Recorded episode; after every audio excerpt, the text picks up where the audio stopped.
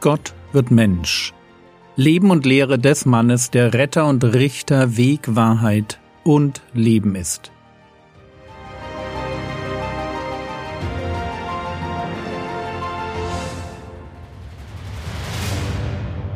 Episode 219 Das Vaterunser Teil 1 Einführung Wir wissen inzwischen, wie wir nicht beten sollen nicht als Heuchler und nicht als Plappernde. Gebet ist keine Show und beim Gebet geht es nicht darum, Gott durch die Menge meiner Worte zu manipulieren. Aber kommen wir heute zu der Art von Gebet, die wir sprechen sollen. Vier Vorbemerkungen zu dem, was wir Vater unser nennen. Vorbemerkung 1. Im Neuen Testament betet niemand das Vater unser. An keiner Stelle heißt es, dass die Gemeinde zusammenkam und zum Beispiel mit einem Vaterunser den Gottesdienst abschloss. Und auch der Herr Jesus selbst erweckt nirgends den Eindruck, dass er das Vaterunser wortwörtlich gebetet hätte. Wenn er betet, dann redet er frei und präsentiert seine Anliegen vor Gott mit eigenen Worten. Ja, das Vaterunser wird recht schnell zu dem rituellen Gebet der frühen Kirche. Bereits in der Didache, einer frühchristlichen Schrift aus dem ersten Jahrhundert, lesen wir die Aufforderung, dass Christen nicht nur am Mittwoch und Freitag fasten, sondern auch dreimal am Tag das Vaterunser beten sollen.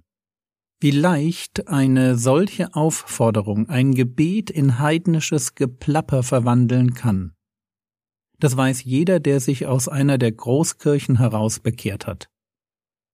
Im Gegensatz dazu finde ich es interessant, dass sich weder in der Apostelgeschichte noch in den Briefen ein Hinweis darauf findet, dass es beim Vater unser um einen Gebetstext geht, den wir wörtlich rezitieren sollen. Vorbemerkung Nummer zwei. Das Vater unser präsentiert uns eine Struktur. Im Neuen Testament gibt es zwei Stellen, an denen der Herr Jesus das Vaterunser seinen Jüngern vorstellt. Die beiden Texte unterscheiden sich leicht voneinander, ich lese sie einmal vor. Lukas Kapitel 11, die Verse 2 bis 4. Er sprach aber zu ihnen, wenn ihr betet, so sprecht.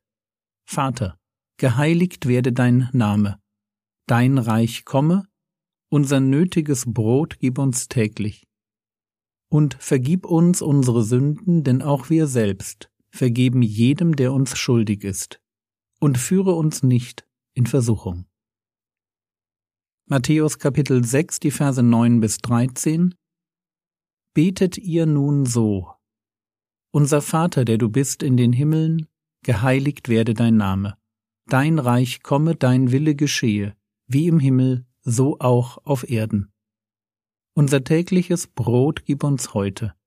Und vergib uns unsere Schulden, wie auch wir unseren Schuldnern vergeben haben. Und führe uns nicht in Versuchung, sondern rette uns von dem Bösen.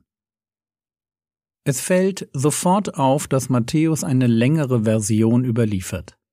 Es kommt also, wie es scheint, beim Vater unser nicht auf die Worte an, sondern auf das, was beide Versionen identisch haben, nämlich die Struktur bzw. die Reihenfolge der Themen. In diese Richtung zielt auch die Formulierung aus Matthäus 6. Betet ihr nun so. Das nun so bezieht sich nicht auf Worte, sondern auf Konzepte. Es geht beim Vater unser eben nicht darum, ein Ritual einzuführen, sondern den Jüngern beizubringen, wie man betet beziehungsweise wie man seine Gebetsanliegen findet und sinnvoll sortiert. Und genau das wollen sie ja auch lernen, wenn sie zu Jesus kommen. Lukas Kapitel 11, Vers 1 Und es geschah, als er an einem Ort war und betete, da sprach, als er aufhörte, einer seiner Jünger zu ihm, Herr, lehre uns beten, wie auch Johannes seine Jünger lehrte. Was ist hier passiert? Die Jünger beobachten den Herrn Jesus, wie er betet, sind fasziniert von seiner Art, mit Gott zu reden und wollen, dass er ihnen diese für sie fremde Art des Gebets beibringt. Und sie halten diesen Wunsch für völlig normal, weil Johannes der Täufer seinen Jüngern auch das Beten beigebracht hatte. Es gehört für sie also zu den Aufgaben eines Rabbis, seine Schüler in der Kunst des Betens zu unterweisen. Herr, lehre uns beten. Vorbemerkung Nummer drei. Das Vaterunser entspricht unseren Bedürfnissen. Wenn es beim Vaterunser nicht darum geht, es wörtlich aufzusagen, sondern der Herr Jesus uns eine Struktur für unser persönliches Gebet präsentiert, dann dürfen wir davon ausgehen, dass diese Struktur unserer Seele genau das an Input gibt, was sie täglich braucht. Für mich ist ein tägliches Gebet nach dem Vaterunser die gute Gewohnheit, um geistlich und auch psychisch gesund zu bleiben. Ihr könnt das gerne anders sehen, aber bitte vergesst nicht, wir reden hier über den Schöpfergott, der uns beibringt, wie wir mit ihm reden sollen. Was könnte klüger und was wertvoller sein, als sich an seinen Rat zu halten? Und deshalb möchte ich uns das Vaterunser kurz vorstellen.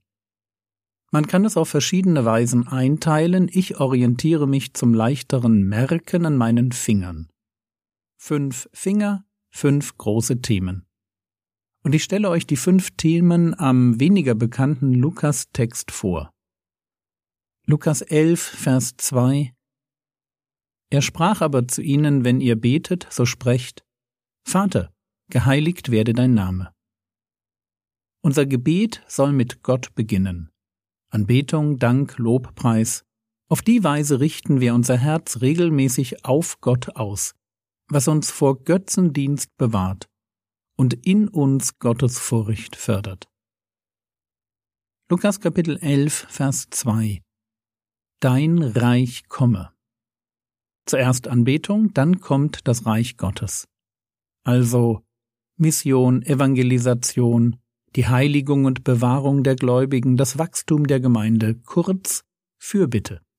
Dieser zweite Teil, der in meinem Gebetsleben durchaus der allergrößte ist, dieser zweite Teil Fürbitte, bewahrt mich davor, den Fokus im Leben zu verlieren und eigene Ziele zu wichtig zu nehmen. Lukas Kapitel 11, Vers 3 unser nötiges Brot gib uns täglich. Nach der Fürbitte kommt die Bitte. Ich bekenne meine Abhängigkeit und schaffe Raum dafür, dass Gott mich beschenkt. Lukas 11, Vers 4 Und vergib uns unsere Sünden, denn auch wir selbst vergeben jedem, der uns schuldig ist. Punkt 4 Das Thema Sünde. Meine eigene und die anderer Leute mein Schutz vor Selbstgerechtigkeit und Groll. Oder anders ausgedrückt, mein tägliches Bekenntnis zur Heiligkeit und Barmherzigkeit. Lukas Kapitel 11, Vers 4 Und führe uns nicht in Versuchung. Der Abschluss meiner Gebetszeit. Wie wir sehen werden, geht es hier darum, ein weises und bewahrtes Leben zu führen, das nicht von Eigenwilligkeit und Furchtsamkeit bestimmt wird. Fünf Finger, fünf Punkte. Anbetung, Fürbitte, Bitte, Sünde und Segen. Mehr dazu in den kommenden Episoden, aber heute schon mal der Gedanke, dass meine Seele genau das jeden Tag braucht. Vorbemerkung Nummer vier: Das Vaterunser in der Gemeinschaft. Auch wenn das Vaterunser primär der Strukturierung von Gebeten dient, dürfen wir es natürlich auch allein oder zusammen im Gottesdienst sprechen. Das ist nicht verboten. Wir sollten halt nur nicht plappern.